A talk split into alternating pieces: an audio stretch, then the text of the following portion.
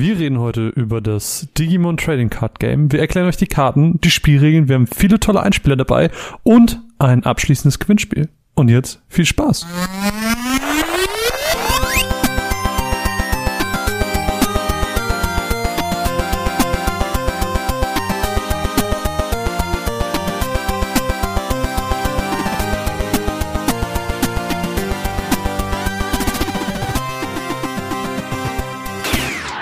Und damit herzlich willkommen zu einer weiteren Ausgabe der Runaways. Mein Name ist Marvin und an meiner Seite ist eine ganz bezaubernde Frau, eine talentierte, eine hochbegabte und äh, die beste Podcast-Partnerin, die man sich nur wünschen kann. An meiner Seite die zauberhafte Mine. Hi. Hi. Danke, danke. Ich high danke. Das ah. äh, war jetzt aber sehr, sehr nett. Ja, du hast es verdient. Ab und zu einfach mal nett sein. Hm. Ich freue mich. Ich freue mich heute äh, auf diesen Podcast, denn das Final Fantasy wollte ich schon sagen. Das Final Fantasy Trading Card Game ist jetzt schon eine Weile her. Das war nämlich die Überleitung. Genau. Äh, einige Jahre, vielleicht erinnern sich äh, einige noch daran. Wir waren ja ganz, ganz große Fans und, und irgendwann haben wir dann aufgehört. Es wurde dann leider dann auch nicht mehr auf Deutsch vertrieben, also dass es gar nicht so leicht ist, aktuell an Final Fantasy Karten zu kommen. Und Marvin war so, hm, mein Trading Card Herz, ich brauche ein neues Trading Card Game. Ja. Und äh, Here wie es der Zufall so wollte, gibt es seit diesem Jahr ein neues Trading Card Game. Nämlich das Digimon Trading Card Game. Und genau das ist das, was ich sagen wollte. Du hast die Herleitung mir quasi von einem, aus der, aus der, von der, aus dem Mund gezogen, von der, ich weiß nicht, du hast es mir von den Lippen abgelesen. Ich bin stolz. Danke. Nee, äh, genau, wir werden heute über das Digimon TCG reden. TCG, das sagen die coolen Leute, wenn sie Trading Card Games meinen, weil sie alles abkürzen. Und ich hab Bock drauf, weil das äh, ist jetzt schon was, was mich die letzten Monate begeistert hat. Mhm. Du bist Und ja grundsätzlich großer Digimon-Fan, du bist großer Trading Card Game-Fan. Das heißt, es ist ein Match made in heaven. Oh, schöner könnte man es nicht sagen. Äh, vielleicht allen voran äh, vielleicht zu der, zu der Frage, wie sind wir überhaupt zu diesem TCG gekommen? Weil ich finde, das ist auch immer so eine ganz spannende Sache, äh, weil es bei jedem Gefühl so ein bisschen anders ist. Mhm. Boah, bei mir fängt das ja noch mal ein bisschen vorne an, weil ich glaube, du hast es durch mich so mitbekommen? Ich habe es vor dir gar nicht mitbekommen. Es hat in meinem Dunstkreis überhaupt nicht existiert. Und bei mir war das ja so, dass ich habe das von dem äh, lieben Antu von von Ultraverse der hatte mich irgendwann mal in seinen Stream eingeladen und er war so, ja, hier Marvin, wollen wir nicht zusammen streamen? Ich so, oh jo, klar, warum nicht? Äh, hier, es gibt ein Digimon Trading Card Game. Ich würde das einfach mit dir spielen. Und ich so, ja, okay, alles klar. War dann halt auf dem Tabletop äh, Simulator. Das war halt auch nur so, das waren so Scans von Karten, die es irgendwie online gab, weil das Spiel ist zu dem Zeitpunkt noch gar nicht raus gewesen. Das gab es nur in Japan und es gab halt von den englischen Karten nur so Bilder. Mhm. Aber trotzdem wusste man natürlich schon, wie es funktioniert. Und dann hat er mir im Stream quasi dieses Spiel erklärt. Und ich weiß noch, wie ich da rausgekommen bin, bin dann zu dir gegangen und ich war so, jo, äh, war ganz cool. Werde ich wahrscheinlich niemals sammeln, niemals spielen, aber ey, war ein ganz Spiel. Ja. ja. nee, und dann war das ja so, dieses Spiel ist ja dann komplett aus meinem Bewusstsein weg gewesen. Und dann waren wir bei Manga Mafia hier in Wiesbaden. Mhm. Und dann hatten sie da auf einmal Decks. Und du, also ich war so, oh cool, hätte ich ja doch noch mal Bock irgendwie zu spielen. Und dann hast du, du hast einen Fehler gemacht. ich bin schuld. Du bist schuld. Weil du hast gesagt, naja, wenn du die kaufst, spiele ich mit dir. Und holy moly, wenn du gewusst, gewusst hättest, was du da für eine Lawine mit lostrittst. Ja, kennst du dieses Meme? aus Interstellar, dass man seinem Vergangenheits-Ich zuguckt und versucht, ihn aufzuhalten. Das bin ich gerade. So, no, no, don't do it. Aber sie tut's trotzdem. Ja, literally me. Ähm, genau, und da sind wir jetzt. Und dann haben wir es halt gespielt zusammen. Und dann fand ich es halt ganz geil, weil das können wir im, im Laufe des Podcasts auch so ein bisschen dann aufdröseln. Unser erster Eindruck war ja, und so haben wir es ja dann auch äh, den ersten ich sag mal, Menschen in unserem näheren Umkreis erklärt, naja, es ist cool, aber es ist viel, viel schneller als andere TCGs. Es mhm. ist immer so richtig, richtig schnell vorbei. Mhm. Weil wir das halt einfach ich will nicht sagen falsch gespielt haben. Ich glaube, wir haben es schon, also wir haben es auch am Anfang natürlich ein bisschen falsch gespielt, weil man die Regel nicht so 100% drauf hatte. Aber ähm, das, das Spiel hat ja zum Launch, und das sind ja auch so die ersten Starterdecks, die wir uns dann geholt hatten, die hatten Probleme. Mhm. Und die gibt's heute nicht mehr, aber dadurch war das Spiel Mhm. halt tatsächlich einfach sehr kurz. Ja. Und das finde ich halt ganz spannend, weil heute dauert eine Runde dann doch mal eine halbe Stunde so. Ja, das stimmt tatsächlich. Ja. Heute die Folge äh, erscheint ja äh, dank eines Sponsors. Wow, wow, wow. Denn die wunderbaren Menschen von Gate to the Games äh, haben gesagt, ey, hier, nehmt zwei Decks, nehmt ein paar Booster und äh, nehmt das als Grundlage, um ein bisschen dieses Spiel vorzustellen. Gate to the Games ist ein äh, Shop, die ganz viele Trading Card Games äh, verkaufen, unter anderem nämlich auch das Digimon TCG. Den Link zum Shop findet ihr in der Videobeschreibung und mit dem Code Runaways kriegt ihr nochmal 5% auf eure Bestellung, wenn ihr das jetzt hört und denkt, boah, Digimon TCG, ja, das klingt ja geil. Äh, dann kriegt ihr, wie gesagt, nochmal 5%. Ansonsten ist das hier unbezahlt. Also sie sind jetzt nicht Hm. hingegangen, haben uns 5000 Millionen Euro in die Tasche gesteckt. Nee, es war halt wirklich nur das zur Verfügung stellen der Decks und des Boosters. Eins dieser Decks werden wir am Ende des Podcasts auch noch verlosen. Deswegen da auf jeden Fall dranbleiben. Ja, So, liebe vielen Mine, lieben Dank auf jeden Fall an der Stelle. Shoutout, wie man in den Podcast-Kreisen auch sagt. Mhm.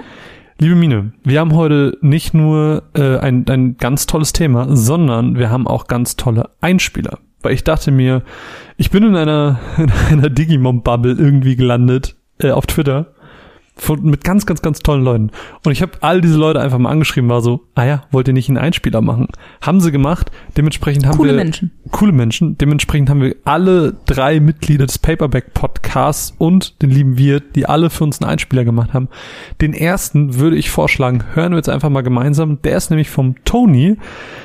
Und ja, danach würde ich mal sagen, widmen wir uns mal so ein bisschen den Karten. Das machen wir so. Was sagt man? Dann, äh, Mats ab. Hi, mein Name ist Toni, Teil des wunder wundervollen Paperback Podcastes und wie auch wahrscheinlich die Einspieler vor und nach mir ging mein Geld die letzten Monate sehr stark für äh, Digimon-Karten drauf und ich bin ja persönlich sehr, sehr an Yu-Gi-Oh! interessiert, schon als ich klein war, den Anime geschaut, Karten en masse gekauft und in, in den jungen Jahren halt noch nicht so viel Geld gehabt für Karten, deswegen sehr, sehr, sehr besondere Momente gewesen immer, wenn man sich das geholt hatte. Und jetzt in, im Erwachsenenalter, wenn man sein eigenes Geld verdient, ging auch hier und da schon ein paar Euros äh, für Karten drauf.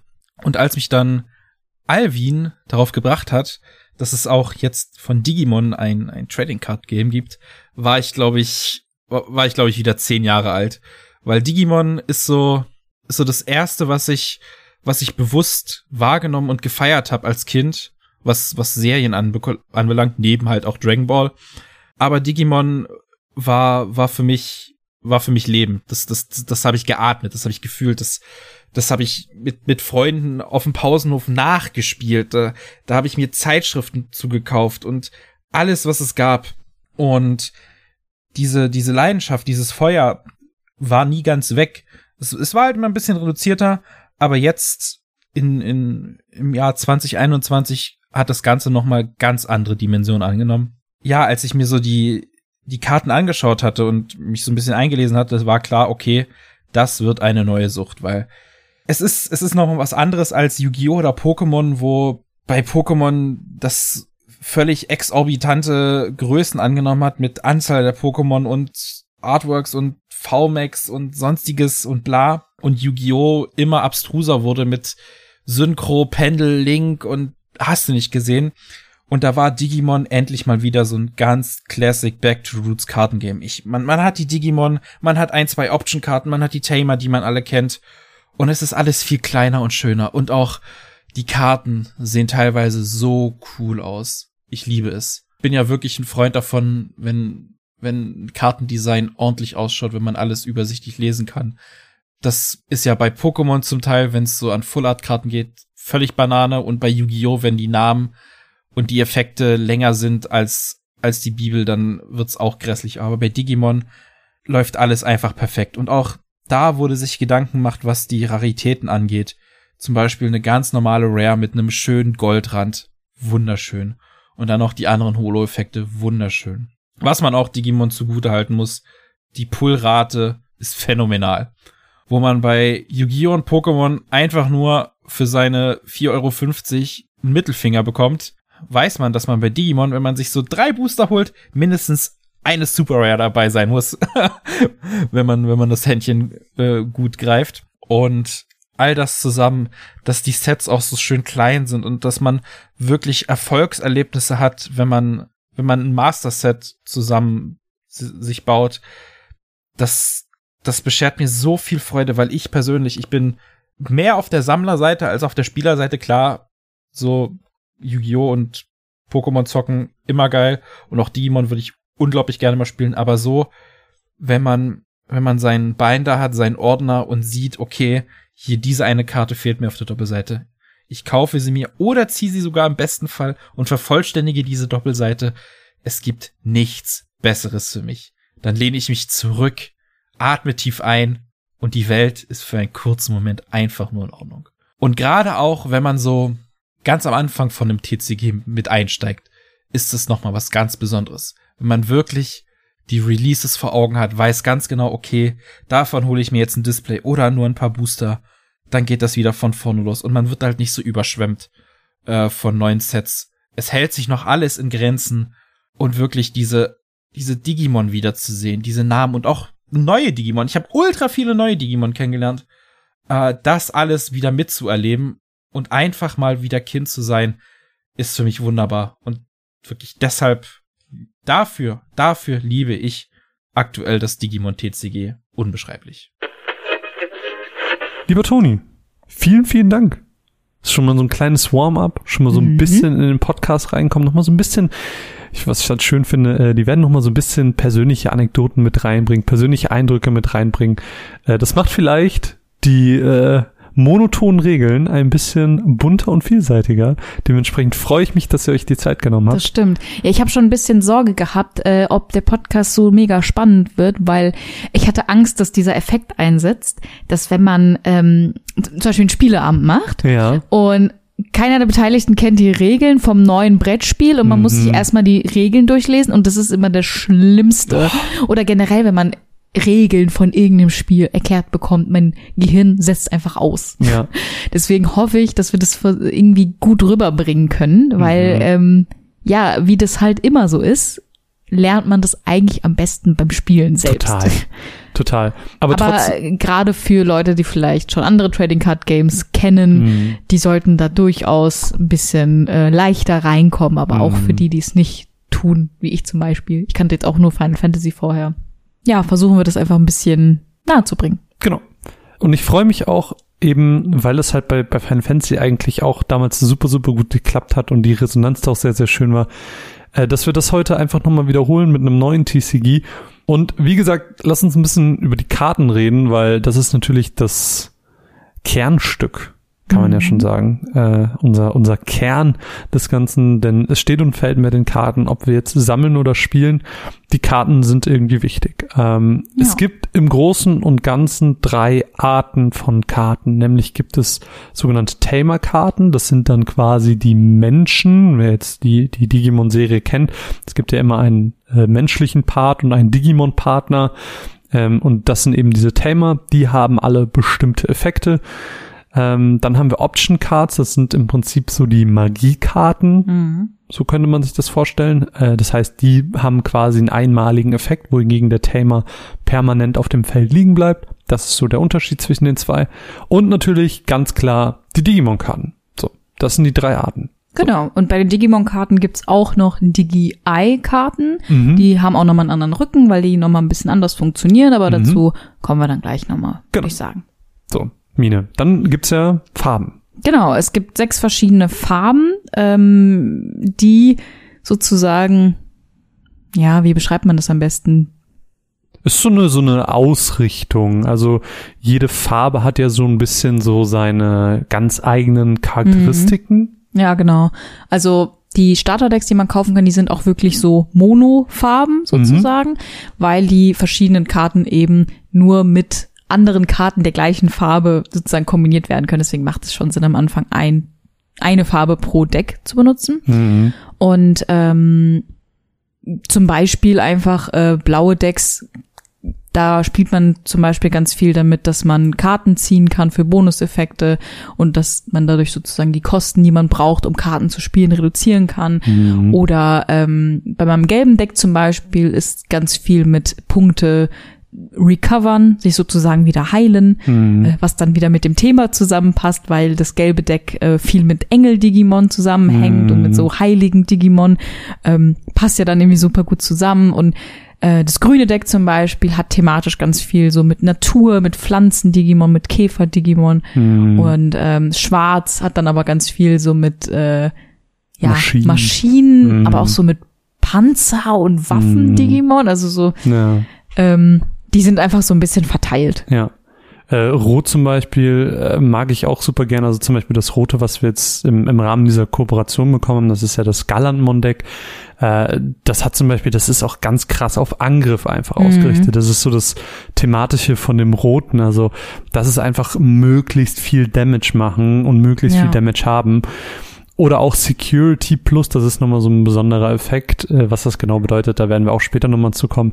Aber auch das richtig, richtig cool. Also ich muss auch sagen, von all den Farben, die es gibt, und es gibt neben den sechs Hauptfarben, die Mine eben erwähnt hat, auch nochmal Weiß als Sonderfarbe, die so ein bisschen für alles gilt und ähm, Man womit man, könnte auch. sich jetzt aber kein weißes Deck bauen, Mhm. oder? ja, doch, jetzt mit BT06, mit Eosmon schon, Mhm.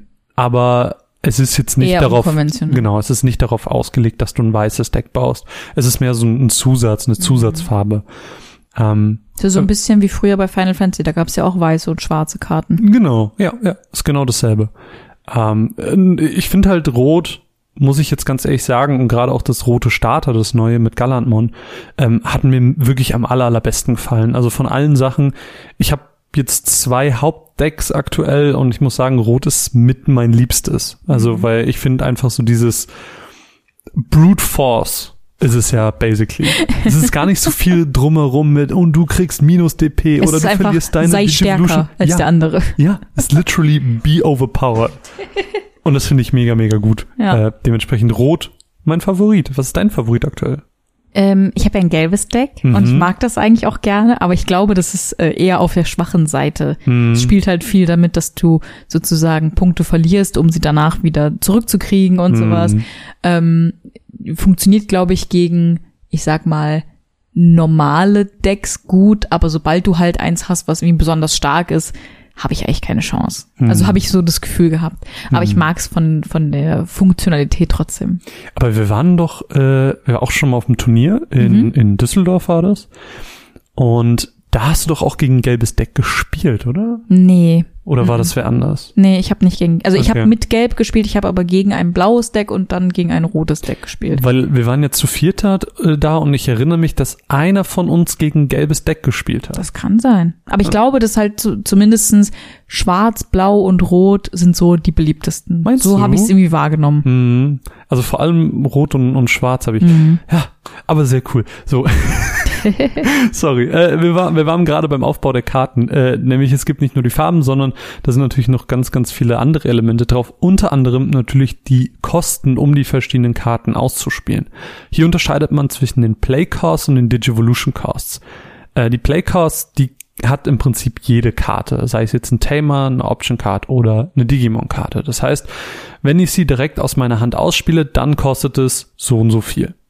Äh, dahingegen gibt's noch die Digivolution Cost, die sind ganz spezifisch für Digimon. Das heißt, es gibt Digimon vom Level 2 bis 7. 2 ist dabei das Ausbildungslevel, das sind diese Digi-Egg-Karten, die Mine eben schon mal kurz erwähnt hat. Level 6 ist Mega und Level 7 sind dann so besondere Mega-Formen, sowas wie ein Omnimon zum Beispiel. Und wenn ich jetzt ein Digimon von Level 3 auf 4 digitiere, ja, natürlich, ich kann das Level 4er Digimon direkt aus meiner Hand spielen. Ich kann aber auch das Level 3er Digimon hochdigitieren. Da sind die Digivolution Costs dann wichtig, weil die sind im Vergleich zu den Play Costs deutlich reduziert. Mhm. Ähm, genau. Und ähm, man hat da natürlich verschiedene Effekte. Es lohnt sich auf jeden Fall, Digimon sozusagen hoch zu digitieren, Total. anstatt einfach jetzt ein Level 6er straight einfach hinzulegen. Ja, total. Ähm, man muss dazu sagen, es ist alles auf Englisch, deswegen sagen Ja. wir auch sowas wie Play Cost und Digivolution Cost, weil diese Karten, die gibt es einfach nicht mit deutscher Sprache. Ist, glaube ich, für manche ein wichtiger Aspekt. Und ansonsten, ähm, um an der oberen Kante, sage ich mal, der Karte zu bleiben, haben wir nicht nur die Kosten, sondern natürlich auch den ähm, Angriff, die sogenannten DP bei den Digimon. Genau. Die sind so ja DP von ist sozusagen Angriff und HP gleichzeitig. ja genau. Ich, DP würde ich jetzt mal sagen steht für Damage Points, aber Oder. Digivolution, Digimon Points. Digimon, oh, auch gut. Keine Ich Ahnung. weiß gar nicht, was die offizielle Dings ist, äh, der offizielle Name. Ja, genau. Und das, das kann halt wirklich von 1000 bis hin zu 13, 14, Mhm. 15.000 gehen. Also das ist wirklich super variabel und hängt natürlich auch vom Level der Digimon ab. Genau. So. Jetzt bewegen wir uns in, in der Karte ein bisschen nach unten. Genau, dann haben wir die sozusagen Haupt- und Nebeneffekte. Nebeneffekte sind ähm, Inherited Effects bedeutet das. Und die kommen sozusagen ins Spiel, wenn du dieses Digimon ähm, hochdigitierst. Das heißt, äh, sagen wir, ich habe eine Level 3 Karte und die hat den Inherited Effekt, ähm, dieses Digimon bekommt plus 1000 DP. Genau. Und dieser Effekt aktiviert sich aber sozusagen erst, wenn ich ihn auf Level 4 hochdigitiert habe. Das ist dann sozusagen ein Effekt, der mitkommt. Mhm. So, dann kann ich das sozusagen einfach so ein bisschen aufbauen. Dann Mhm. habe ich da, weiß ich nicht, vier Karten aufeinander liegen Mhm. und dann habe ich sozusagen vier Zusatzeffekte. Mhm. Und dann gibt's natürlich noch den Haupteffekt. Da gilt sozusagen immer nur der Haupteffekt, der oben drauf liegt. Mhm. Sozusagen, keine Ahnung, habe jetzt zum Beispiel eine Level 5 Karte und ähm, der Haupteffekt könnte zum Beispiel sein, ähm, Das Digimon kriegt minus 4000 DP für den Zug, Genau. wenn du angreifst. genau, das wäre zum Beispiel so ein, Aber der geht entsprechend verloren, wenn du das Digimon digitierst und Genau. dafür kommt dann der Inherited-Effekt ins Spiel, genau, um es nochmal äh, zusammenzufassen. genau. Und weiter unten auf der Karte, also willst du noch was zu den Effekten sagen? Äh, ja, e- eine kurze Sache, denn es gibt nicht nur die Inherited Effects, die sind nämlich bei den Digimon, es gibt auch bei den Option Cards und bei den äh, Tamern gibt's auch einen unteren Nebeneffekt, das ist nämlich der Security Effekt. Was das genau bedeutet, das würde ich einfach später erklären, wenn wir erklären, was denn überhaupt die Security Karten sind. Mhm. Aber im Großen und Ganzen sind das Effekte, die aktiviert werden, wenn ähm, ein Spieler direkt angegriffen wird. Mhm. Um es mal so ganz kurz anzureißen. So, ich wollte dich aber nicht unterbrechen. Hast du nicht, alles gut. Ähm, dann gibt's weiter unten auf der Karte sehr, sehr, sehr klein, da muss man schon wirklich ganz genau hingucken, ähm, den Typ beziehungsweise die Gruppe. Ähm, da sind dann ja meistens drei Attribute sozusagen genannt. Da steht dann häufig sowas wie Virus oder Vaccine. Das sind, glaube ich, so die zwei So, genau. Gruppierungen ähm, oder ähm, verschiedene Gruppen, die miteinander gut funktionieren. Zum Beispiel gibt es diese Holy Warriors oder irgendwie, wenn du sagst, Angemon ist ein Angel Digimon, dann steht da halt Angel drauf. Mhm. Und ähm, es sind einfach verschiedene Attribute, die für verschiedene Effekte wichtig werden können, aber an sich als Karte erstmal nicht so wichtig sind. Und ich finde es halt auch ganz spannend, weil als wir angefangen haben, dieses Spiel zu spielen und dann auch mit den Starterdecks und so, da ist das noch gar nicht so nicht mega drin. präsent. Also es ist wirklich, wenn du dann die Booster öffnest und du hast auf einmal Karten, wo du denkst, boah, das ist ja viel zu speziell. Zum Beispiel, ich habe zum Beispiel ein Deck, das wird so in den Digimon-Kreisen auch Three Musketeer Deck genannt, weil es eben mit diesem, mit dieser Gruppe Three Musketeer funktioniert. Und dann hast du so eine Karte wie Deputymon und da steht dann, ja, wenn du sie ausspielst, dann guckst du dir die fünf obersten deines Decks an und wenn du eine mit dem, mit der Gruppe Three Musketeer hast, dann kannst du sie auf der Hand nehmen und dann bist du so, boah, das ist doch so speziell, das will ich doch niemals benutzen. Ja doch. Ja doch, äh, in diesen ganz thematischen Decks wird's dann voll wichtig auch. Genau. Aber das musst du halt dann schon wirklich so aufbauen, ne? Mhm. Also, weil sonst ist die Wahrscheinlichkeit so gering, dass Ja. das sich überhaupt nicht lohnen würde. Ja. Das ist halt voll spannend. Ähm, Thema Raritäten können wir Ja. noch ganz kurz ansprechen. Das ist ja so gerade fürs Sammeln wichtig, weniger fürs Spielen. Ähm, nämlich haben diese ganzen Karten auch eine Rarität, die ist dann unten auch klein markiert. Von U bis SEC geht das, das heißt von, Von C. nee, von C, sorry, du hast recht, Äh, von Common bis zur Secret Rare. Genauer gesagt gibt's Common, Uncommon, Rare, Super Rare Rare, und Secret Secret Rare. Und dann gibt's noch mal Karten mit alternativem Artwork. Die gibt's Ähm, quasi zu jeder Raritätsklasse. Genau, also es gibt pro Set so eine bestimmte Anzahl an Karten, die auch noch ein alternatives Artwork haben. Ähm, das Design entspricht auch so ein bisschen der Rarität. Das heißt, ähm, in den ersten BTs, also BT, so nennt man die verschiedenen Sets, die nach und nach rauskommen mit Booster Cards. Das, was bei Final Fantasy Opus war. Genau. Beispiel. Genau. Ähm, da waren die Rares immer mit so einem silbernen Rand. So in den aktuellen Veröffentlichungen, wir hatten jetzt zum Beispiel auch einen äh, BT06 Booster äh, mit dabei, da haben die so einen ganz flächigen Holo-Effekt. Äh, Super Rares und Secret Rares, die haben in der Regel nochmal so ein Artwork, das vom normalen Designrahmen was darüber hinausgeht, weil normalerweise hast du so ein, ja, ein kleines Fenster, sage ich mal, wo das Digimon drin abgebildet ist und diese, ja, Super Rares und Secret Rares, die gehen dann halt vielleicht auch über die ganze Karte Mhm. und das sieht dann halt nochmal richtig krass aus. Ähm, und auch bei den Alternative Artworks arbeiten die zum Beispiel mit Gold, damit du siehst, okay, das ist jetzt nochmal eine richtig Mhm. besondere Karte. Also richtig, richtig gut. Das heißt, du kannst eine äh, Super Rare haben, die dann aber noch mal noch super rariger ist, Mhm. indem sie halt ein alternatives Cover hat. Ne? Also das ist schon ganz cool. Ähm, ich fänd's cool, wenn man das irgendwo noch vermerken würde auf der Karte, Mhm. wenn dann da irgendwie ein kleines A für Alternative oder sowas stehen Ja. würde. Ähm, weil sonst muss man das halt immer nachgucken. Mhm. Ähm, aber an sich ist das finde ich eine ziemlich coole Sache. Das, das fand ich halt auch so krass. Äh, das war doch, als Pascal hier war und Pascal hat mir auch mit zum Geburtstag, hat er mir doch zwei Booster oder so Mhm. geschenkt. Und dann hatte ich ja ein Eosmon, was mit, mit Alternative Art. Mhm. Und ich habe es ja gar nicht gecheckt. Er war so, Mhm. oh mein Gott, du hast Alt Art. Und ich so, äh, hab, Hab ich? ich? Weil das, äh, ich bin da voll bei dir. Es fehlt so ein kleiner Hinweis, irgendwas mit SRA oder so. Ja, genau. Das fände ich auch cool. Aber gut, das ist jetzt auch Meckern auf hohem Niveau. Voll. Ja, abschließend zu den Karten kann man natürlich noch sagen, wie viele Karten haben wir überhaupt? Also man spielt mit 50 Karten plus bis zu fünf Digi-Eye-Karten. Die haben nochmal einen eigenen Stapel, die gehören jetzt nicht zum Deck dazu. Und ähm, in der Regel spielt man eigentlich mit einer Farbe, weil es halt praktischer ist. Es gibt aber auch Karten, ähm, die den Effekt haben, oh, dieses Digimon ist aber auch rot, obwohl es schwarz ist. Oder Mhm. ähm, du kannst es dann mit verschiedenen Digimon sozusagen digitieren, obwohl es Mhm. dann eigentlich blaues war, kannst du auch ein schwarzes drauflegen. Mhm. Ähm, das heißt, es ist jetzt nicht unbedingt so, dass man sagt, oh, ich spiele jetzt ein blau-schwarzes Deck, dass du so 50-50 hast, sondern Mhm. eher, du hast eine Farbe und dann vielleicht noch so zehn Karten, die von einer anderen Farbe mit sind, weil die sich halt einfach anbieten. Hm. Ja. Der Hintergrund hier ist ja auch so ein bisschen das Regelwerk. Also es ist nämlich so, dass du Digimon nur aufeinander digitieren kannst, die dieselbe Farbe haben. Mhm. Und du kannst nur Option Cards ausspielen, wenn du schon ein Digimon oder ein Tamer der entsprechenden Farbe ausliegen hast. Das heißt, wenn du anfängst, dir so ein Regenbogendeck zu bauen, sag ich mal, was man ja durchaus bei Final Fantasy früher gemacht hat, ähm, ist halt die Wahrscheinlichkeit gering, dass du die richtigen Karten ziehst. Und das ist Mhm. gerade bei diesem Spiel super, super wichtig, weil Karten Vorteil haben und immer Mhm. Karten ziehen zu können, ist mit das Wichtigste, um zu gewinnen. Ich habe eh schon voll auf das Gefühl gehabt, dass ich, wenn ich so ein bisschen Ziehpech hatte, dass ich dann so Momente hatte, wo ich nichts machen konnte. Ja. Und wenn du dann noch die, dich selber damit einschränkst, dass du verschiedene Farben drin hast, ich glaube, das ist nicht so praktisch. Nee, Also würde ich nicht empfehlen. nee, ich nämlich auch nicht. Aber wir fangen jetzt schon so ein bisschen an, über die Regeln zu reden. Bevor wir dazu kommen, würde ich sagen, hören wir noch mal einen kleinen Einspieler. Nämlich der liebe Wirt hat uns auch noch was aufgenommen. Da würde ich sagen, hören wir mal gemeinsam rein. Und deswegen Yay. sage ich, Mats ab.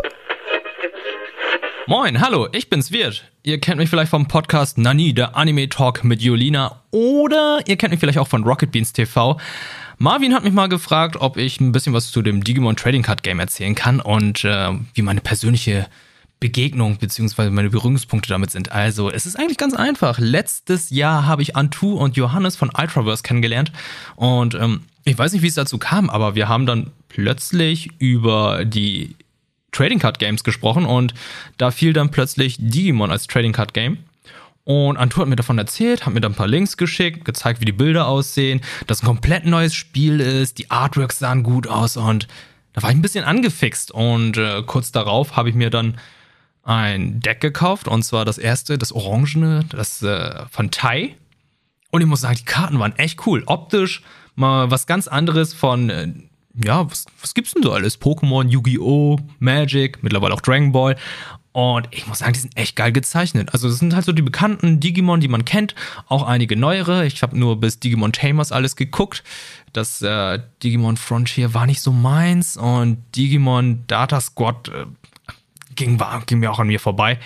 Ja, und irgendwie bin ich da hängen geblieben, habe ab und zu dann noch einen Booster gekauft und dann habe ich hier Hio von Collected kennengelernt und der hat mir dann noch ein paar Sachen gegeben. Und da muss ich sagen, die sind echt geil. Also ähm, Omnimon zu sammeln, Angemon und so. Ah, die ganzen bekannten Digimon und auch wieder neue kennenzulernen, das macht echt Spaß und die noch in einem anderen Gewand. Erinnert schon stark an Pokémon, aber es hat seinen eigenen Stil entdeckt, optisch. Und das gefällt mir richtig gut. Dieser Stil ist einzigartig. Also ich kenne kein anderes Trading Card Game, das so ähnliche Artworks hat. Und das gefällt mir ganz gut. Was mir auch sehr gut gefällt, ist das Spielsystem. Das Spielsystem ist auch was ganz anderes. Es gibt ja halt nicht diese Preise, sondern das sind ja diese Sicherheitsbarriers, die man durchbrechen muss. Und ähm, eigentlich ist es so eine Art Farming Simulator, wie man das Spiel spielt. Also man hat dann ein Digimon-Eye, das muss man hatchen und dann äh, digitiert man es, packt es an die Battle Zone und dann muss man überlegen, ob man damit kämpft oder nicht. Und das finde ich sehr interessant. Es gibt auch sehr viele Comeback-Möglichkeiten, gerade wenn man anstatt wie bei Pokémon die Preise bekommt, zerstört man ja vom anderen die Verteidigung und durch diese Verteidigung könnte es ja eventuell noch zu einem Konter kommen. Und das ist so ein Element, das mir ganz gut gefällt. Das, ein anderes Element, was mir auch ganz gut gefällt, ist ähm, oh, die Memory Frequencies, die glaube ich. Und das finde ich auch interessant, ob man jetzt viel einsetzt, um ein starkes Digimon sofort aufs Feld beschwören zu können oder erstmal nach und nach äh, die Punkte einsetzt, geschickt digitiert, Karten zieht. Also das sind so viele taktische Komponenten, die finde ich sehr interessant und die heben sich sehr von den anderen Trading Card Games, die ich bisher kannte, Magic, Yu-Gi-Oh!, Pokémon, Dragon Ball. Finde ich interessant, finde ich cool, hat eine neue Komponente und ich hoffe natürlich, dass das Trading Card Game dann auch weiterhin so erfolgreich ist, weil naja, ich lerne dadurch auch andere Digimon kennen. Und wie gesagt, aus den späteren kenne ich die gar nicht. Und hat mich sehr gefreut, dann auch zu wissen, jetzt wo EOS-Mon herkommt. Ich dachte erstmal EOS-Mon, aber hä, warum spiele Reflexkamera? aber dank dem Digimon äh, Last Kizuna-Film, ne, Last Digitation Kizuna, habe ich jetzt gewusst, wo dieses Digimon herkommt. Das sind so meine Berührungspunkte mit dem Digimon Trading Card Game.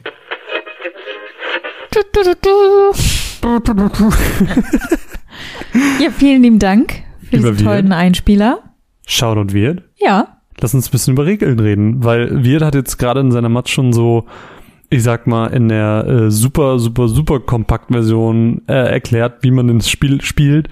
Lass uns das mal so ein bisschen detaillierter aufdröseln und ein bisschen zeigen, was denn das Digimon TCG denn besonders Mhm. macht äh, hinsichtlich seiner Regeln. Wir beginnen beim Beginn. Zu Beginn des Spiels ist es nämlich so, der Spieler oder beide SpielerInnen ähm, ziehen fünf Karten und legen dann zusätzlich nochmal fünf Karten vom Deck als Security Stack sozusagen an die Seite des Spielfelds. Das sind jetzt mal ganz einfach ausgedrückt quasi deine Lebenspunkte. Mhm. Und das Ziel ist es, dass du die fünf Security-Karten deines Gegenübers zerstörst und dann quasi einen sechsten Treffer auf den Spieler sozusagen direkt landest. Und damit würdest du das Spiel gewinnen. Es ist auch möglich, mit verschiedenen Effekten mehr als fünf Security-Karten zu haben. Wird zum Beispiel beim gelben Deck irgendwie wichtig. Aber ähm, das ist sozusagen ähm, Ein Bonus. Genau. Und äh, das Wichtige bei den Security-Karten kommt noch dazu. Ähm, das sind nicht einfach nur Punkte sozusagen, sondern äh, du deckst die Karte, wenn du angegriffen wirst, auch auf. Und die hat dann einen bestimmten Effekt. Oder wenn es ein Digimon ist, greift dieses Digimon sozusagen das angreifende Digimon an. Und wenn du mit einem 2000 DP Agumon angegriffen hast und darunter liegt aber ein 5000 äh, DP Gabumon, dann ist der halt tot. Genau. Also Es reißt es quasi mit in den Tod. Genau. Also du kriegst den Punkt so oder so weg, aber Genau. du kannst sozusagen noch einen Treffer landen. Genau. Und das ist schon sehr cool. Ich finde, das macht, also dadurch, dass man das nicht beeinflussen kann, welches Digimon da reinkommt, du aber dein Deck so bauen kannst, dass mit einer höheren Wahrscheinlichkeit eine starke Karte da drin liegt, das macht es schon spannend und, und dadurch ist auch jedes Match so ein bisschen anders. Es bringt natürlich so einen Zufallsfaktor wieder rein. Genau, ist ein bisschen Glückssache dann auch. Aber man kann ja sein Deck so bauen, dass man besonders günstige Security-Effekte hat oder Mhm. sowas. Und das, das macht es dann halt wiederum spannend. Ähm, vielleicht ganz kurz einfach mal, wie läuft denn jetzt so ein Zug ab? Ähm, ein Zug läuft nämlich immer so ab, dass man am Anfang erstmal eine Karte zieht, außer im ersten Zug, da macht man es nicht. Ähm, und dann hat man eine von drei Optionen mit dieser Digi-Egg-Area. Nämlich kann man zum einen entweder, wenn man noch kein Digimon in der Area liegen hat, eine aus dem Fünferstapel, den wir eben erwähnt haben, aufdecken. Oder wenn man da schon ein Digimon hat und das vielleicht schon auf Level 3, 4, 5 oder höher digitiert hat, kann man es auch aufs Spielfeld holen. Oder man kann sich auch einfach entscheiden, nichts zu tun. Genau. Danach folgt. Warte, ich würde gerade noch was zu dieser Ja. Digi-Egg-Area sagen. Und zwar, ähm, um das ein bisschen verständlicher zu machen, weil ich könnte mir darunter jetzt, glaube ich, nicht so viel vorstellen. Mhm. Also man holt sozusagen eins von diesen Baby-Digimon Mhm. ähm, aus seinem Ei raus. Dann ist es erstmal Level 2. Mit Level 2 kannst du es gar nicht in den Kampf schicken. Nee. Das ist viel zu schwach. Das heißt, du musst es in dieser Area erstmal hochzüchten. Mhm. Ähm, und da ist es halt ein bisschen geschützt von allem. Mhm. Das heißt, du, das ist wirklich wie so eine, ja, so eine kleine eigene ein Area. Safe Space. Genau. Und dann kann, kommen nämlich diese zwei Optionen ähm, ins Spiel, die du gerade genannt hast. Ich kann ihn dann, wenn ich mindestens auf Level 3 bin, erst Mhm. im nächsten Zug aber auch erst. Das heißt, Genau. er muss erst einen Zug liegen, dann in die Kampf-Area reinholen. Mhm. Dazu sei aber dann auch noch gesagt, wenn du, wenn du es gerade schon ansprichst, es ist nicht nur so, dass das Digimon in dieser Area geschützt ist. Es kann nicht angegriffen werden, es kann nicht von Option Cards beeinflusst werden. Es ist aber auch genau andersrum, ich sag mal, im Negativen so, dass meine eigenen Effekte auch nicht gelten. Das heißt, wenn ich ein Digimon hochdigitiere, dann ähm, werden diese Digitationseffekte nicht ausgelöst. Also Genau. das ist dann auch so ein kleiner Trade, den man, sage ich mal, eingehen muss. Ähm, aber lohnt sich auch. Ja, man muss es halt so ein bisschen abwägen. Klar kann ich mein Di- Digi-Egg sozusagen bis Level 6 hochdigitieren.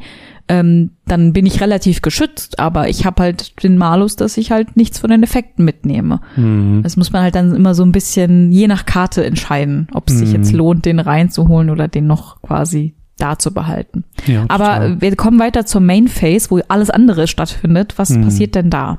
im Prinzip wirklich alles andere, wie du schon sagst. Also man muss sich wirklich hier genau überlegen, ähm, wann greift man an, äh, wann legt man Karten, weil Yu-Gi-Oh!, um es einfach mal als Referenz zu bringen, da ist es ja wirklich so, du legst erst Karten, dann gehst du in die Battle Phase und in der Battle Phase kämpfst du und danach hast du nochmal eine Phase, wo du nochmal Karten legen kannst.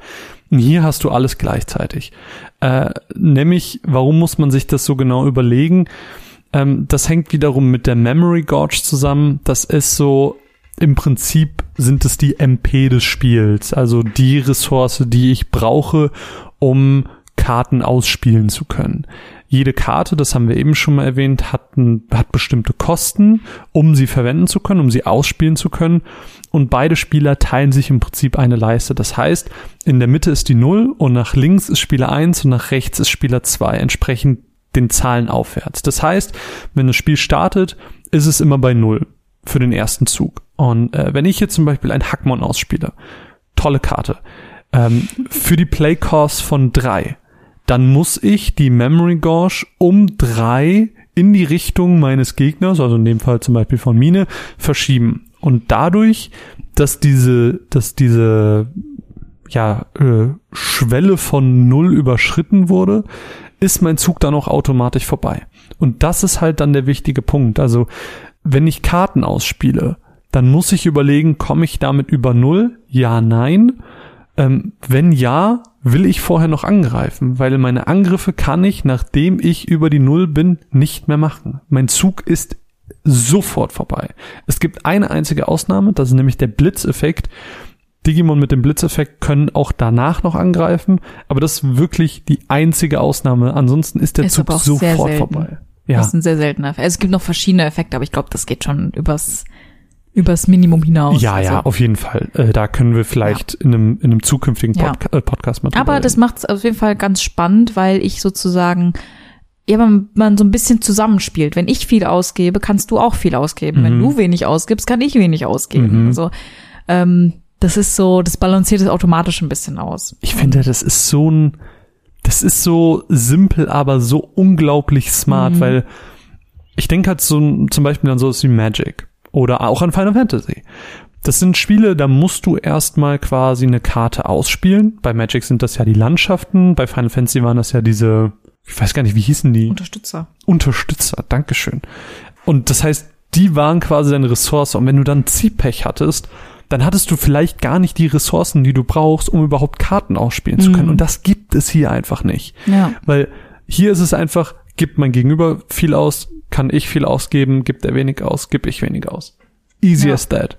Finde ich eigentlich auch ziemlich gut. Boah, ich finde Und man, man, man kann sich halt gegenseitig so ein bisschen ärgern, indem man sich immer nur einen Punkt gibt. Mhm. Ähm, das ist dann ein bisschen doof, aber ähm, Aber selbst da haben sie ja gemerkt, ah ja, das machen voll viele, weil es ja auch relativ smart ist.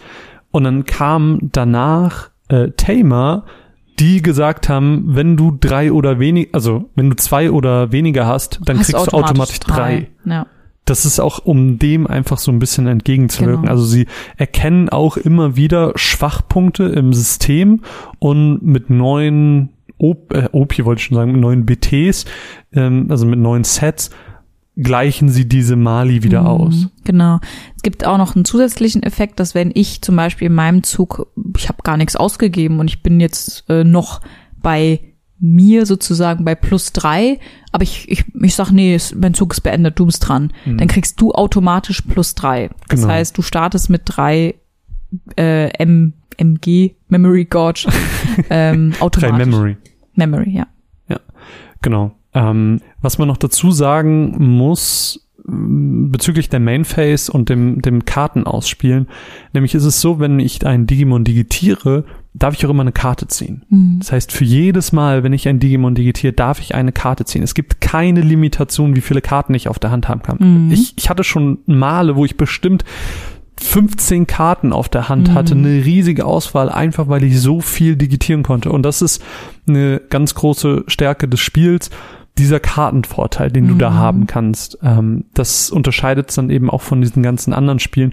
Und deswegen ist es auch so wichtig, dass ich nicht einfach mein Le- Mega-Level-Digimon äh, aus der Hand ausspiele. Klar, kann ich machen und habe direkt im ersten Zug ein Mega-Level-Digimon.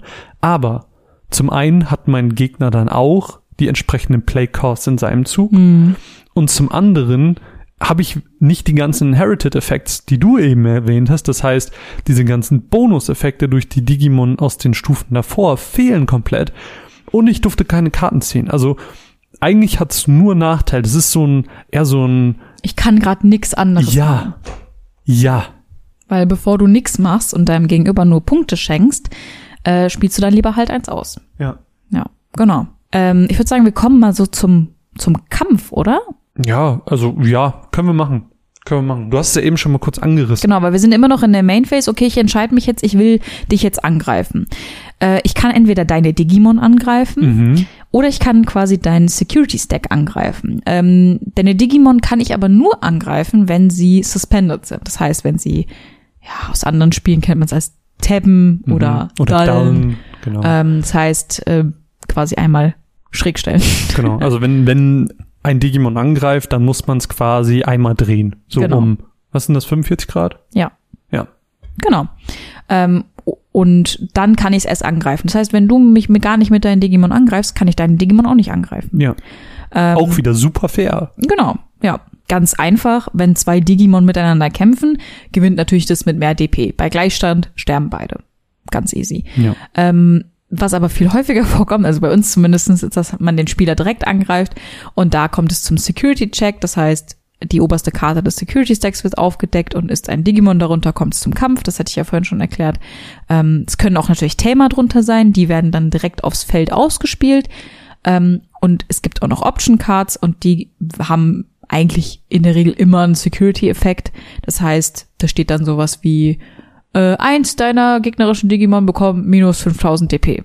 Und Ja. kann dann sein, dass du dann halt ein gegnerisches Digimon töten kannst. For free, in Anführungszeichen. Manchmal ist auch der einfach Activate this card's Main Effekt. Also einfach nur mach halt den Effekt, den du auch sonst hättest, wenn du die Karte normal ausspielen würdest. Genau. Eine Besonderheit auf jeden Fall noch, ähm, weil man sich natürlich denkt, ja gut, warum mache ich nicht erst äh, die ganzen Digimon vom Gegenüber weg? Lohnt sich gar nicht so krass, weil nur Blocker-Digimon können überhaupt blocken. Hm. Also es gibt äh, eine Handvoll, gar nicht so viele Blocker-Digimon, die Angriffe auf den Security Stack abfangen können. Mhm. Und wenn du keins hast, gehen die immer durch. Das heißt, so eine Runde kann auch relativ kurz sein.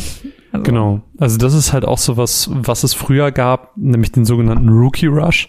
Das bedeutet einfach nur so viel, dass als das Spiel gelauncht ist, da haben die Leute sich halt gar nicht die Muße gemacht, um die Digimon auf die hohen Level zu digitieren, weil sie einfach für niedrige Kosten die Level 3er oder 4er gespielt haben und damit schnell angegriffen haben, ja gut, dann ist das Digimon zwar gestorben, aber war jetzt auch gar nicht so mega schlimm, weil das nächste war ja quasi schon wieder in den Startlöchern und, und so wurden die Runden dann kurz. Ähm, und da haben sie dann auch angefangen, und das meinte ich ja eben auch schon mal mit den, mit den Tamern und den Memories, ähm, da haben sie angefangen, Gegenmaßnahmen zu machen. Es gibt dann auf einmal Karten, die alle unter 4000 DP einfach auf die Hand zurückbefördern oder, Oder die, töten. oder töten, genau. Ähm, das sind dann halt nochmal so Gegenmaßnahmen, die man irgendwie im Deck integriert, um eben diesen Rookie Rush wirklich zu verhindern. Genau, weil das war auch so eine Sache, die uns auch direkt am Anfang aufgefallen ist, als wir so mit den ersten Starterdecks Mhm. gespielt haben. So, ja gut, warum soll ich jetzt Runde für Runde mein Digimon stärker machen, wenn ich auch einfach mit so einem Level 3 Pups dich angreifen kann? Mhm. Ist auch wirklich so. So. Ja. Also Aber inzwischen, wie gesagt, mit den neuen Karten äh, ist das schon viel ausbalancierter. Genau, und das muss man ja auch, um äh, ganz kurz zu, zu unseren Mustern zurückzukommen, mit diesen zwei neuen, dieses Ul, äh, Ulforce, Vedramon. Vidramon und das Galantmon-Deck, äh, die haben beide schon, also die sind deutlich besser in der Konzeption. Mhm. Also ich finde, wenn man wirklich die Qualität des alten und neuen blauen und roten Decks miteinander vergleicht, die neuen sind schon einfach wirklich von den Effekten her krass besser. Mhm, das stimmt. Also das muss man auch an der Stelle einfach mal loben. Genau. Aber Jo. das ist im Prinzip, wir haben es jetzt ein bisschen durcheinander erklärt, aber das ist im Prinzip alles, äh, was in einem Zug passiert. Und das wiederholt sich einfach, bis einer der Spieler keine Security-Punkte mehr hat und dann quasi noch einmal angegriffen wird direkt. Und dann gewinnt einer. Genau. Es gibt noch einen anderen Weg, wie man verlieren kann, und zwar, wenn man keine Karten mehr hat. Stimmt, true. Kam aber noch nie vor. Das hört sich aber eigentlich, also ich meine, man kann es ja runterbrechen auf, ich ziehe, ich mache irgendwas mit meiner Digi-Area, ich spiele Karten aus, greif an und irgendwann ist Ende. Ja. Das hört sich so einfach an, aber I shit you not, wenn ich sage, das ist ein mega komplexes Spiel, weil die ganzen Effekte, die Inherited-Effekte, die Tamer-Effekte, man muss das alles die ganze Zeit im Auge behalten. Mhm. Ähm, und wenn du dann so ein Level 6er Digimon hast und dann hast du zwei, drei, vier, fünf, also vier Inherited-Effekte, du musst auch immer aufpassen, okay, wenn ich jetzt angreife in meinem Zug und das wird mega komplex. Du musst ja Ähm, nicht nur deine eigenen Effekte im Auge behalten, sondern auch die des Gegners. ja. Und das, ich glaube, wenn man sein eigenes Deck irgendwann gut kennt, hat man das drauf. Mhm. Aber es gibt so viele Dinge, die einfach miteinander spielen und da kann es so oft sein, dass man irgendwas vergessen hat und dann halt Mist gebaut hat. Voll. Und ich finde das super spannend, weil das, ich, ich habe das immer noch. Wir spielen immer und immer wieder und trotzdem immer noch so diesen Moment so, oh, jetzt hätte ich hier mit meinem Thema eigentlich das und das machen können. Ah, vergessen, Mist, muss ich mir fürs nächste Mal merken. Also es ist auch wirklich, man musste auch wirklich spielen, um da so richtig reinzukommen. Ja. Aber ich fand es auf jeden Fall schön, äh, um noch so eine kleine Anekdote mit reinzubringen, dass als wir beim Turnier waren und auch gegen andere Leute gespielt haben, Mhm. dass äh, sich eigentlich alle immer so ein bisschen, ich sag mal, drauf, drauf aufmerksam machen. So, hey, pass auf, ich habe aber jetzt gerade plus 2000, weil ich habe den den Effekt, denk doch dran, so nach dem Motto. Also das fand ich ziemlich cool und das machen wir ja auch beim Spielen und äh, ich glaube, sonst macht es auch keinen Spaß, wenn du dein Gegenüber so ins offene Messer laufen lässt, nur weil jetzt unter der einen Karte diese und jene Effekt steht und kein Mensch blickt es durch so. Also wirklich Shoutout an die Digimon-Community, die sind so lieb. Also auch als wir da waren, ich habe gegen so einen Typen gespielt, wir, wir waren halt ultra schlecht. Also wir haben wir halt, waren wirklich sehr schlecht. wir haben keiner von uns, wie gesagt, wir waren zu viert da, keiner von uns hat auch nur eine Runde gewonnen, weil unsere jetzt auch schon nur ein bisschen rückblickend waren unsere Decks im Vergleich zu jetzt auch deutlich schlechter. Mhm. Und das war halt wirklich einfach ein Massaker, was da passiert Ja, aber ist. wir, wir haben das einfach als Gelegenheit genutzt, um auch mal außerhalb unserer Bubble zu spielen, um zu sehen, was machen denn andere Leute, die Ja, wirklich auch ein bisschen voll. mehr im Thema drin sind. Aha. Also inzwischen sind wir auch ziemlich doll drin, aber damals noch. Mhm. Und äh, aber alle waren super nett. Und das fand ich dann halt so schön. Der letzte Typ, gegen den ich gespielt hatte, nachdem er mich so ultra fertig gemacht hat, war er so, ah ja, pass auf. Ich habe hier die und die und die Karte, die machen dein Deck besser nimm sie einfach. Und dann hat er mir einfach so, ich weiß nicht, zehn Karten geschenkt und war so, okay, nimm die Karte raus und mach dafür die rein und und hat auf einmal so mein Deck gepimpt, so mit seinen Tauschkarten. Und es war einfach super cool. Das ist so wholesome. Es ist so, ja.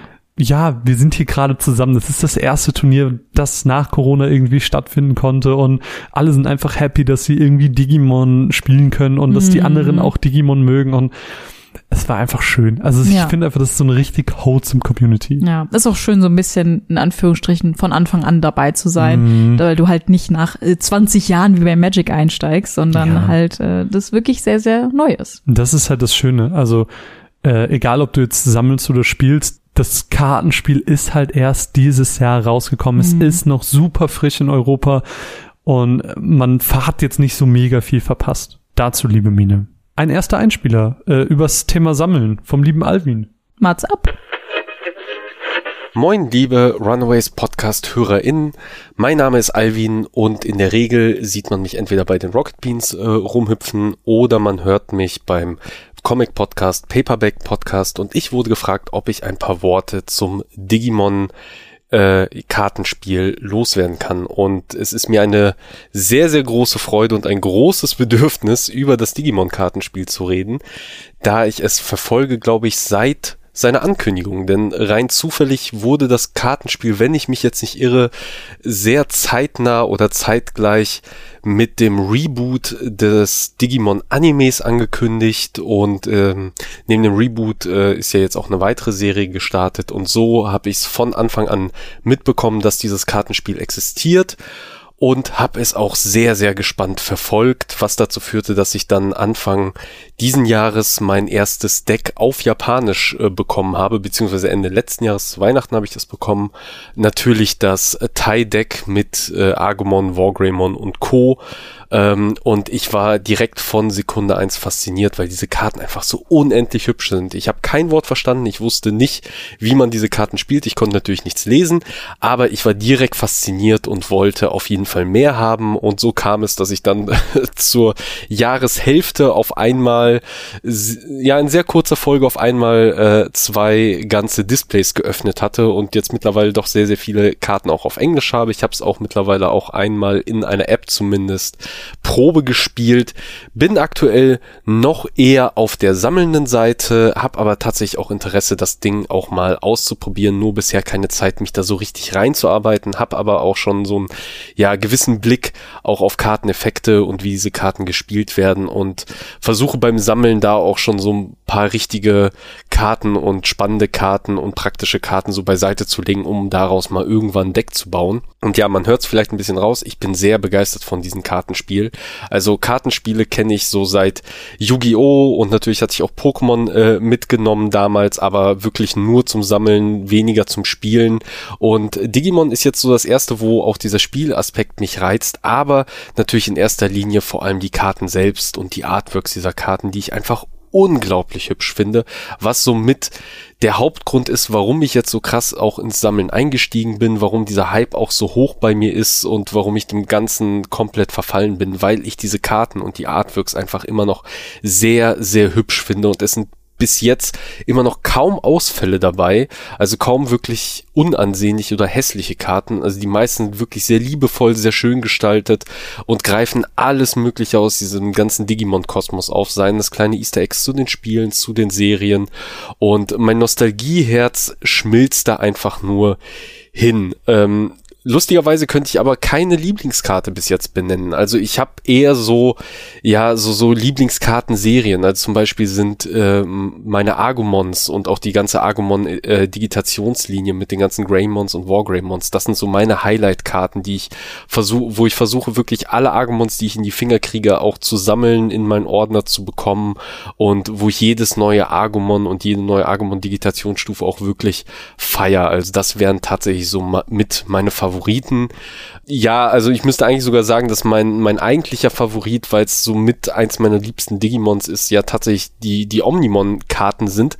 Das Dumme ist, ich bin scheinbar der einzige Mensch, der wirklich so vom Kartenpech verfolgt wird, dass er an diese Omnimons nicht wirklich drankommt. Ich besitze tatsächlich aktuell nur ein einziges Omnimon, was ich aus dem allerersten Display gezogen habe und auch das war schon so nervend aufreibend. Äh, mein Podcast-Kollege Toni, der glaube ich ja auch eine kleine Nachricht für äh, einspricht in diesem Podcast, der war live dabei und hat gesehen, wie meine Laune und äh, ja und so mein ganzes Glück mir aus dem Gesicht gewichen ist, als ich einfach dieses Omnimon nicht gezogen bekommen habe, äh, was ich dann zu guter Letzt trotzdem bekommen habe. Aber ja, das ist so meine Odyssee, das ist mein heiliger Gral, dem ich hinterherlaufe. Das sind halt diese Omnimons und ausgerechnet aus der Reihe, aus der Serie, wo das Omnimon so das Hauptdigimon ist, habe ich tatsächlich kein einziges richtiges, normales Omnimon rausbekommen, was mich immer noch ein bisschen traurig macht. Und äh, ja, aber es ist halt auch schön, so, so ein Ziel vor Augen zu haben, dem man hinterherjagt, da die, das Kartenset an sich aber trotzdem sehr verzeihlich ist, was wahrscheinlich mein Hype halt auch noch so befeuert, weil so alle drei Booster Packs hast auf jeden Fall eine Super Rare Karte drin, also eine schöne Holo-Karte mit einem sehr schönen Artwork, meistens sehr ausladend. Und das ist einfach so, so viel befriedigender als im Vergleich jetzt mal äh, Pokémon zu nennen, wo ich auch mittlerweile so ein paar Booster mir einfach spaßesweise gezogen habe, aber jedes Mal immer deprimierter rausgegangen bin, weil äh, sich da so viele Karten doppeln und man irgendwie nie was Cooles rausbekommt. Die Sets sind viel, viel zu groß und unübersichtlich. Und Digimon ist da irgendwie klein, fein und macht bis jetzt alles richtig. Und ich freue mich ja, äh, noch weitere Karten in Zukunft zu sehen und hoffentlich auch irgendwann mal spielen zu können. Und euch viel Spaß weiter mit diesem wahrscheinlich sehr, sehr tollen Podcast. Tschüss! Und damit kommen wir eigentlich auch zu einem äh, sehr coolen Thema, nämlich, ja klar, du kannst das Spiel spielen, aber was halt bei einem Trading Card Game auch immer äh, mit reinspielt oder wo man sich auch rein widmen kann, ist, ist das Thema Sammeln. Und mhm. dementsprechend fand ich da Alvins Einspiel auch einfach sehr passend, so diese ich will halt einfach Omnimons haben mhm. und ich krieg kein Omnimon, so diese Frustration. ich fühle es voll. Also so eine, so eine geile Karte haben zu wollen, ist einfach cool. Und ich finde es auch einfach cool. Und ich glaube, das gilt für alle vier äh, aus, aus dem Podcast heute, alle Einspieler. Ich glaube, jeder von denen sammelt einfach nur. Mhm. Und das finde ich so geil, dass du auch einfach so eine Passion für dieses Spiel haben kannst, ohne es tatsächlich zu spielen. Deswegen, liebe Mine, lass uns doch mal einen kleinen Rundumschlag machen. Was gibt es denn aktuell alles auf dem Markt? Es gibt die sechs Starterdecks, haben wir ja schon äh, ganz am Anfang gesagt, zu jeder Farbe eins. Die gab es zum Launch. Dann gibt es zwei neue Decks mit BT06. Das sind die äh, Ulfors Vedramon und Galantmon Decks. Einmal rot und einmal blau. Dann gibt es dazu in der Theorie, ich sag mal, sechs Display-Sets. Praktisch gibt's aber nur vier, weil in Europa BT 1 bis 3 sozusagen zusammengefasst wurde in den, den Release Specials V1 und V1.5, glaube ich, war das. Genau. Und äh, von Version 1 hatten wir jetzt zwei Booster mitbekommen und diese unterscheiden sich tatsächlich auch von 1.5, aber man kriegt es halt eigentlich kaum noch und wenn überhaupt dann sehr, sehr teuer im Vergleich. Und genau, 1.5 ist das normale BT 1.3, was man auch so aktuell noch kriegt. Zu den Karten selbst vielleicht noch weil das können wir da nebenher so ein bisschen mit betrachten. BT1 bis 3 finde ich persönlich jetzt mal, wenn ich mir das so angucke und auch jetzt die aus dem äh, V1.0, was wir da bekommen mhm. haben, so ein bisschen anschaue, die Karten sind cool. Da muss man gar nicht drüber reden. Mhm. Und alleine zu wissen, so die gibt's gar nicht mehr so leicht erhältlich, das macht's irgendwie schon gleich besonderer, so aus einer Sammlersicht. Aber aus einer spielerischen Sicht sind das nur wenige Karten mit tatsächlich guten Effekten, wenn man sich auch mal diese ganzen Decks ansieht, die es so gibt, äh, die jetzt, ich sag mal, auch im kompetitiven Bereich genutzt werden. Da sind selten Karten bei, die jetzt aus dem 1 bis 3er Bereich sind. Es gibt immer mal wieder so ein paar Level 3er, die vielleicht da mit benutzt werden, aber es sind wenige. Es ist tatsächlich eher so für den Sammeleffekt als mhm. tatsächlich fürs Spiel. So. Ja, ich meine, es war noch sehr jungfräulich. Es musste sich erst ein bisschen finden. Total. Aber ich wollte dich nicht unterbrechen. So. Nee, alles gut. Ähm, genau, von eins bis drei haben wir ja gerade gesprochen. Dann gibt's natürlich äh, BT4, BT5 und BT6. Äh, und alles hat so ein bisschen, also alles nach vier hat so ein Oberthema Mhm. zum Beispiel. Also BT4 ist halt sehr viel aus Digimon Frontier, BT5 ist sehr viel mit Omnimon und BT6 richtet sich nach dem neuen Film Digimon Last Evolution Kizuna, aber auch dem Digimon Reboot der neuen Serie sozusagen und aber auch der neuen Staffel Digimon Ghost Game. Mhm. Was ich voll krass finde, weil äh, ich sehe die Serie auch nebenher, also Ghost Game, und ich finde es voll krass dann so, dass ich Karten hab und dann bin ich so, wenn eine neue Folge kommt, ah ja, krass, kenne ich ja aus dem Kartenspiel schon. Ja, oder andersrum, ne? Ja, aber ich finde es einfach so von der Konzeption, dass sie sich einfach, dass sie einfach das schon berücksichtigt haben, wo die Serie noch gar nicht draußen ist. Ja, das stimmt. Wobei man natürlich sagen muss, dass die ähm, Karten in Japan ja schon viel länger draußen sind. Also wir hängen quasi, ich glaube, ein Jahr hinterher. Ja. Und das ist ja dann noch krasser. Ja, genau. Das ist ja dann Weil zum Beispiel BT6 und Kizuna fast zeitgleich quasi erschienen ist. bei uns jetzt. Genau, Ja. hier in Deutschland. Obwohl das quasi beides einen unterschiedlichen Zeitabstand älter ist sozusagen. Mhm. Eigentlich total irre. Ach, ich find's mega geil.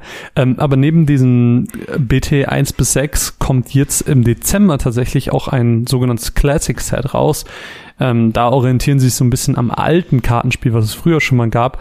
Was genau jetzt mit den Karten ist und ob die gute Effekte haben, können wir tatsächlich gar nicht sagen, weil wir das nicht wissen. Vielleicht finden wir das ja mal gemeinsam in einem zukünftigen Podcast raus. Who knows? Aber allgemein äh, ist es so, dass wenn ihr euch jetzt dazu entschließt, euch einen Starter zu holen, dann habt ihr wirklich ein komplettes Deck. Also wirklich diese 50 Karten plus, ich glaube, es sind nochmal vier ähm, von den Digi-Eck-Karten, weil man jede Karte viermal im Deck haben kann und dann ist halt ein Digi-Eck viermal.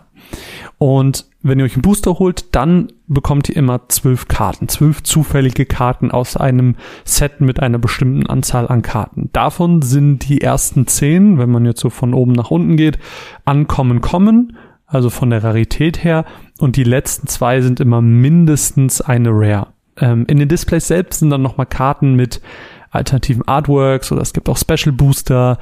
Das sind dann nochmal so ganz spezielle Karten, wenn man dann zum Thema Sammeln geht. Auf den Turnieren, da haben wir auch nochmal einen Booster bekommen. Das waren auch nochmal Karten mit speziellen Artworks oder alternativen Artworks. Es gibt auch nochmal Promokarten, das ist auch irgendwie so ein Thing. So das Thema Sammeln ist auch riesig, glaube ich. Äh, nicht jede Karte davon ist jetzt mega gut jetzt um, um sie zu spielen, aber das hat dann, also bei mir triggert das dann auch direkt so ein, so ein Sammlerwert, so dieses, ah, ich will Gotta irgendwie, ja, wirklich, wirklich, ich will einfach so jedes Argument mit jedem Artwork, das ist einfach geil. Ja, man muss halt eine Affinität zum Thema Sammeln haben. Also das habe ich zum Beispiel gar nicht. Nee? Also ich habe noch nie irgendwas gesammelt. Boah, ich habe sogar ich Steine auch gesammelt. gar nicht. ich, ich persönlich habe auch gar nicht diesen diese dieses Bedürfnis danach. Ja. Aber ähm, ja, wenn man eine Affinität dafür hat, dann macht es auf jeden Fall Sinn, auch Karten zu sammeln, die nicht so gut sind. Es- Weil wenn du es hauptsächlich spielst, macht es halt Sinn, spezielle Karten dir vielleicht auch einzeln zu bestellen, Ja, weil du ja. sagst, die passt gut in mein Deck. Klar. Aber wenn du halt eher so nach dem Sammeln gehst, dann denkst du dir halt, klar, bestelle ich mir zwei Displays und äh, guck mal, was da dabei rumkommt. Mhm. Ja. Ich finde es so äh, krass, weil in unserer Digimon-Gruppe, mit denen wir dann auch spielen, da tauscht man natürlich auch untereinander. Und die anderen spielen es halt zum Spielen, aber ich mache ja beides. Ich sammle und spiele und mir fällt es dann so schwer zu sagen, ja, nimm diese Super Rare, die ich nur einmal hab, weil ich will sie ja eigentlich für die Sammlung auch haben. Ich will ja auch eigentlich eine komplette Sammlung haben. Ah, Es ist so, es schlagen so zwei Herzen in ja. mir. Aber ist natürlich auch ein sehr kostenintensives Hobby, ne? das muss man Total. dazu auch sagen. Klar. Weil, es ist halt immer Glück, was du in einem Booster hast. Natürlich. Also es kann sein, Es dass ist literally du eine Lootbox. Es ist ja, es ist eine Lootbox, es ist ein Glücksspiel sozusagen. ja. Ähm, das darf man natürlich nicht äh, unterschätzen und äh, man sollte sowas auch, finde ich persönlich, nur machen, wenn man sich das auch leisten kann. Hm. Also das darf man nicht unterschätzen. Aber lass uns doch zum Thema Sammeln noch die, äh, ja nicht Frage, die Aussage von Alvin aus seinem Einspieler noch so ein bisschen aufgreifen, äh, weil er ja auch von wegen Lieblingskarte. Hast du aktuell so Lieblingskarten, irgendwo, irgendwelche Designs oder irgendwas, was du besonders cool findest? Ich mag ja total gern die Engel Digimon. Mhm. Die, die mag ich ja grundsätzlich auch im Anime. Mhm. Ähm, großer Angemon-Fan und entsprechend finde ich die Angemon und Angewomon-Karten und deren Digitation auch sehr, sehr cool. Und ich glaube, meine Lieblingskarte ist tatsächlich Ophanimon aus dem Mhm. gelben Deck. ähm, weil die zum einen ziemlich cooles Design hat. Mhm. Ist es diese aus dem Starterdeck? Nee, ist Okay. eine andere. Und zusätzlich, was natürlich sehr hilfreich ist, hat die auch einen sehr coolen Effekt.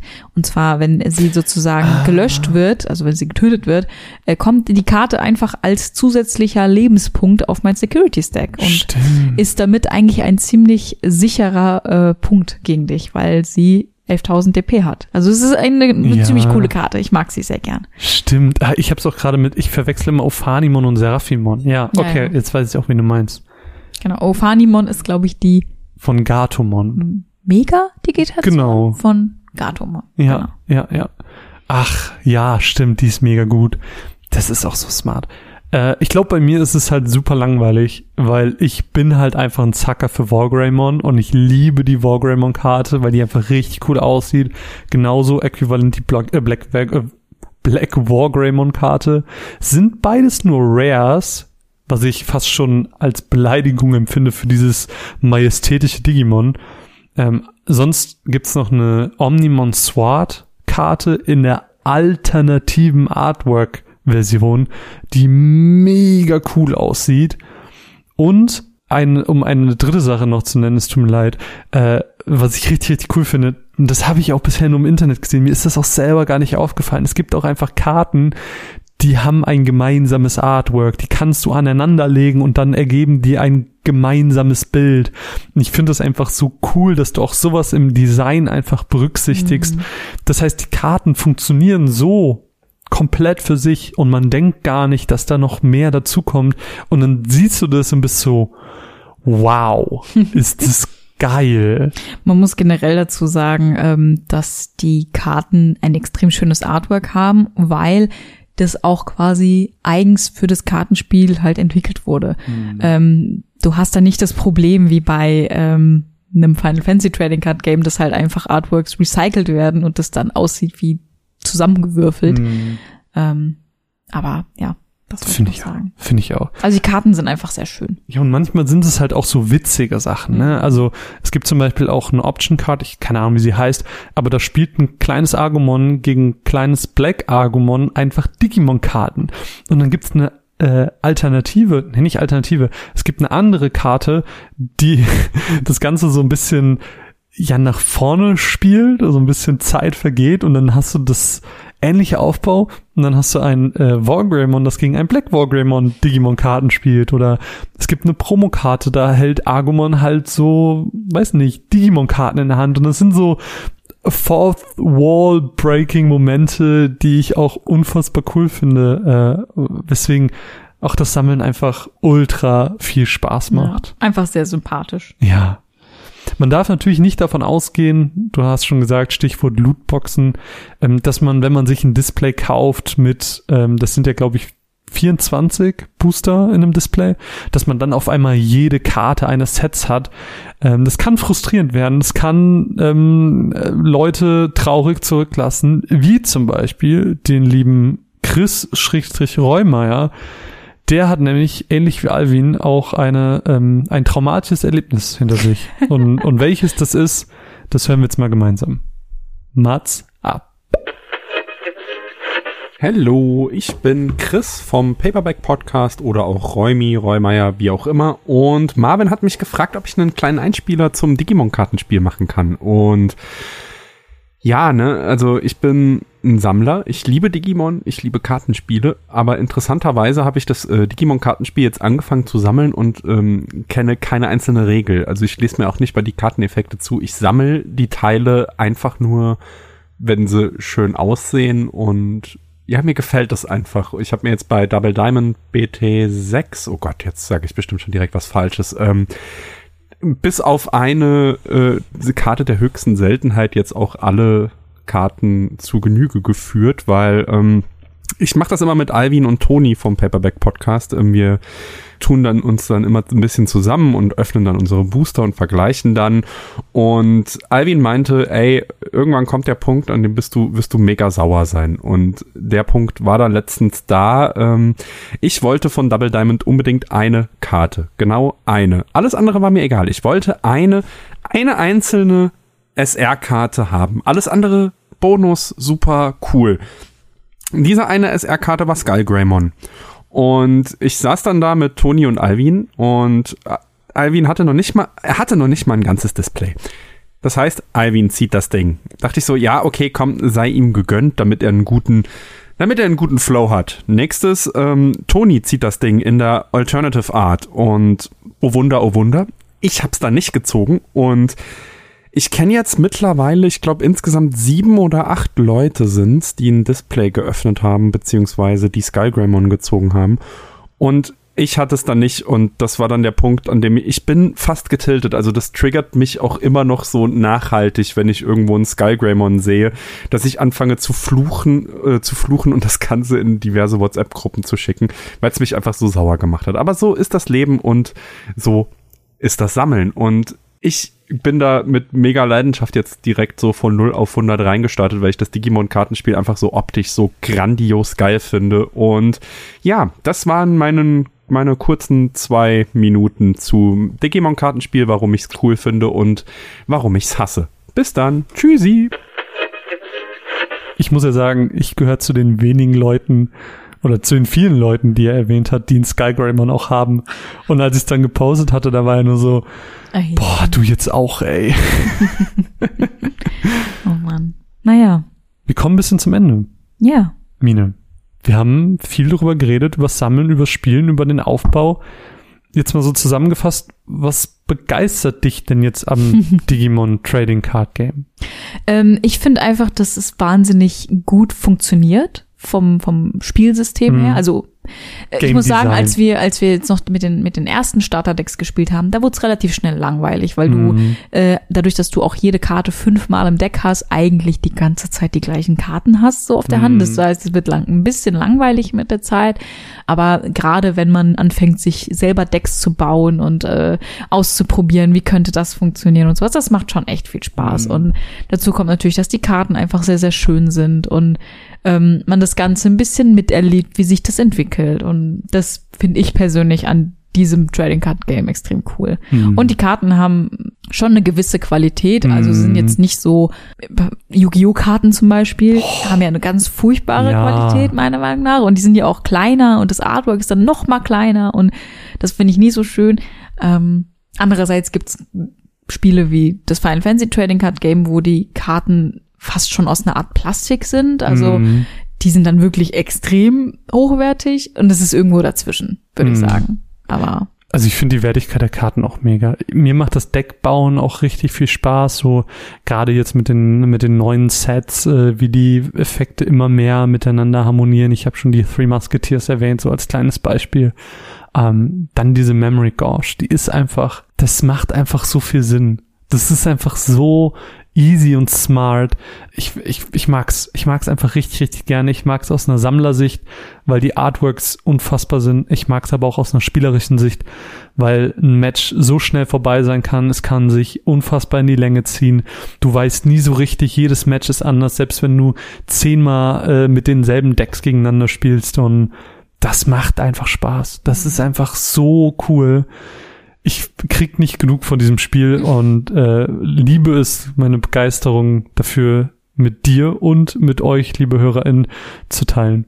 ja, und damit ihr auch in den Geschmack kommen könnt, äh, Mhm. Haben wir natürlich noch ein kleines Gewinnspiel. Wir haben ja gerade schon über die zwei neuen Decks geschwärmt und eins davon, nämlich das Ulfors Vedramon Starter Set, könnt ihr gewinnen. Yes. Was muss man dafür tun, lieber Marvin? Gewinne, gewinne, gewinne. Gewinne, gewinne, gewinne. Bode, bode, bode. Ähm, ganz einfach. Auf Twitter wird es einen Gewinnspielpost geben. Den liked ihr einfach, teilt den und folgt uns. Äh, at runways-cast ist der Twitter-Account.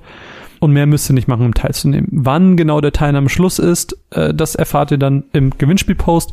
Und ein glücklicher Gewinner oder eine glückliche Gewinnerin wird dann das Ulfors Vidramon Starter Set von uns bekommen. Wie gesagt, das ist schon ein komplettes Deck. Damit kann man schon schon spielen. ziemlich gut. Und es ist schon richtig cool. Mhm. Zumal da sind auch zusätzlich, so als kleiner Bonus, sind dann noch so äh, Memory Boost ähm, Karten drin. Ja, das sind nicht mal Promos, das sind, das sind ja tatsächlich, ich glaube, die haben, sind rare, glaube ich. sein. Irgendwie so. Äh, sind, noch, ich glaube, die sind rare. Das sind alles rares, quasi für jede Farbe. Das sind auch nochmal besondere Karten. Thema Sammeln. Äh? Das sind Karten, die kriegst du nicht aus den Boostern, die kriegst du nur aus diesen Starter-Sets. Cool. Finde ich mega gut. Also gerne dran teilnehmen. Ähm, das wurde uns zur Verfügung gestellt von unserem Sponsor dieser Folge, Gate to the Games. Wie gesagt, einen Link zum Shop findet ihr in der äh, Video- und Videobeschreibung. Wow. Podcast-Beschreibung. Podcast-Beschreibung. Äh, mit dem Code Runaways kriegt ihr dort im Shop auch nochmal 5%. Wenn ihr euch jetzt denkt, boah, ich hab Bock, dieses Spiel mal auszuprobieren, empfehle ich euch, macht's wie wir, holt euch zwei Starter-Sets, die kosten, glaube ich, aktuell 13 Euro je Set und dann nochmal 5% auf. Ähm, ansonsten Booster gehen auch immer. Ähm, wie gesagt, es war sehr, sehr, sehr cool. Vielen, vielen Dank, äh, dass ihr äh, uns da was zur Verfügung gestellt habt für diesen Podcast, dass wir auch zum Beispiel über die V.10 Mhm. Booster die, mit reden dem wir noch gar keine Berührungspunkte hatten, eben weil eben so schwer zu bekommen. Aber dadurch, dass wir halt diese zwei Decks plus Booster bekommen haben, konnten wir da noch mal ein bisschen mehr reinschauen. deep diven, Genau. wie man so schön sagt. Vielleicht wird es in Zukunft mehr dieser Podcast geben. Wir werden es sehen. Es würde uns auf jeden Fall sehr, sehr, sehr freuen. Uns würde es auch freuen, wenn ihr diesen Podcast hier weiterempfehlt, wenn ihr euren äh, TCG-Freunden sagt, dass wir hierüber geredet haben und äh, verbreitet die frohe Kunde. Und wenn euch dieser Podcast gefällt, wenn ihr ihn unterstützen wollt, dann, liebe Mine, was kann man tun? Man kann uns ein Brief, sch- nein, Spaß. Ähm, man kann uns bei Patreon unterstützen unter patreon.com slash runrise unterstrich cast. Dort gibt es für alle Patronen ab zwei Dollar, Euro. Euro, ähm, diverse Goodies. Guckt euch einfach mal an, wenn ihr uns unterstützen wollt. Und wir würden uns natürlich sehr, sehr freuen. Ansonsten begrüßen wir euch gerne auf unserem Discord-Server, der sehr, sehr wholesome ist. Und ja, lieber Marvin, ich Ja. glaube, Mehr Podcasts in Kürze. genau, Es war mir eine Freude, Mine. Ich freue mich, ja. Ich mit dir mich zu auch. spielen. ich ich habe richtig Bock, als gerade einfach nur zu spielen. Das wird gut. Liebe Freunde, liebe Mine, Ja, Wir passt auf euch auf. Vielen Dank fürs Zuhören. Macht's gut, bleibt gesund und äh, wir hören uns beim nächsten Mal. Kommt gut in die Nacht. Bye. Tschüss.